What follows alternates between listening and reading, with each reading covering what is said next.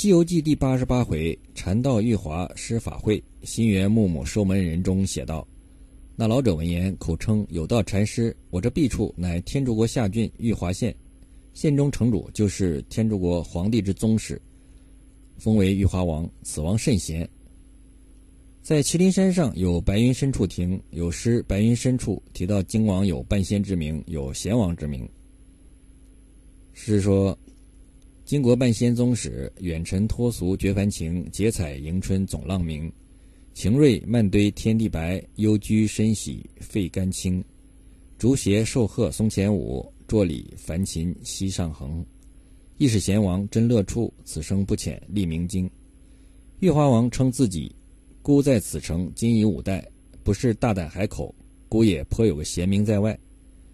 朱义具世子朱长龄。因不贤良，被朱义具上书废为庶人。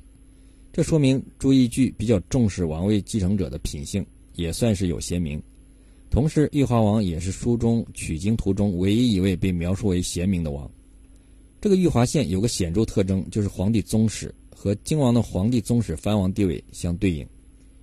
这里还描写玉华县，说做买做卖的人烟凑集，生意亦甚茂盛，观其声音相貌。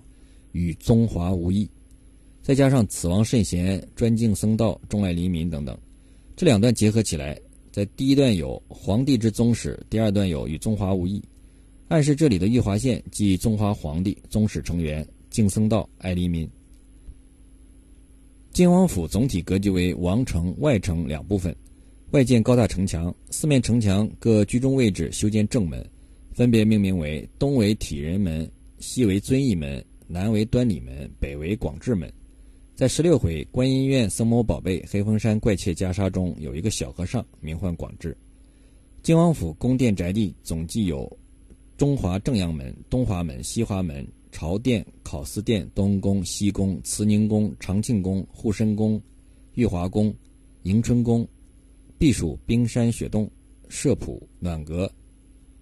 除了朝殿、考司殿和奇宫之外，还有一些未命名的宫殿、楼亭、台榭、廊、庑、旧等。其内有房屋一百三十八间。朝殿、考司殿后为后宫，分为东宫、西宫、慈宁宫等。后宫均面阔九间，七座后宫均是四合院式的建筑格局。宫门两厢共有房屋九十九间。《西游记》中玉华的地名可能来自于玉华宫。王府内有前、中、后三座大殿，三大殿的后面是金王府的花园，分东花厅、西花厅。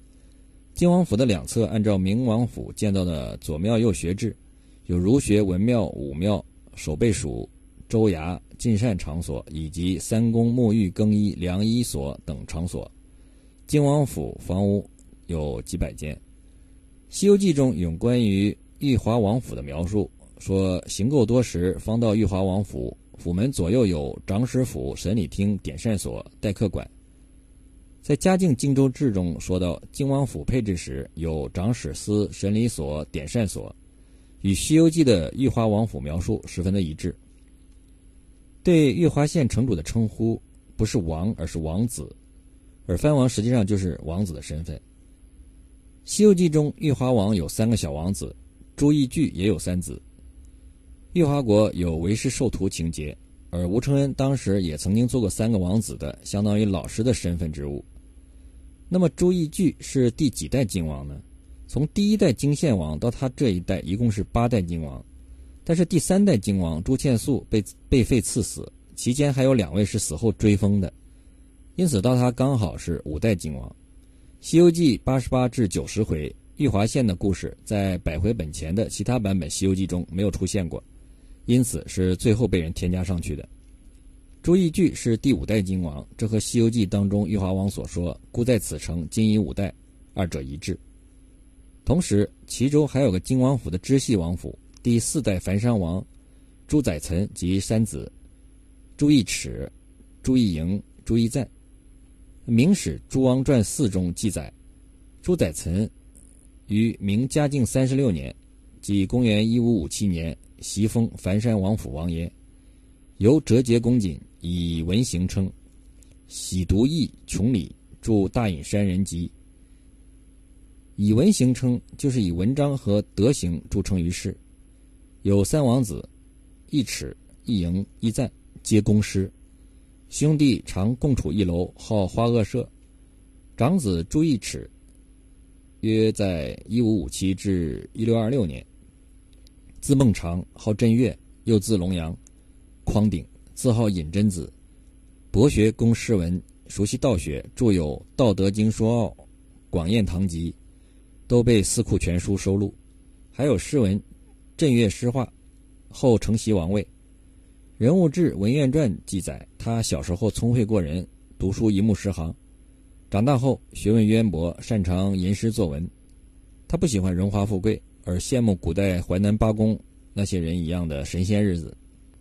《世德堂本序》说，《西游记》作者是有，或曰出今天黄河猴王之国，或曰出八公之徒，或曰出王自治。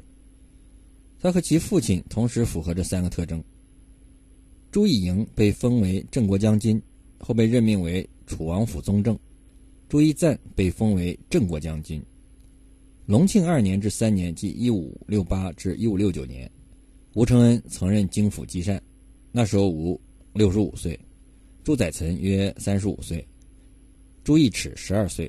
一五九二年，《石堂本西游记》出版时，朱一尺三十五岁，唐和征。五十四岁，吴承恩去世十年。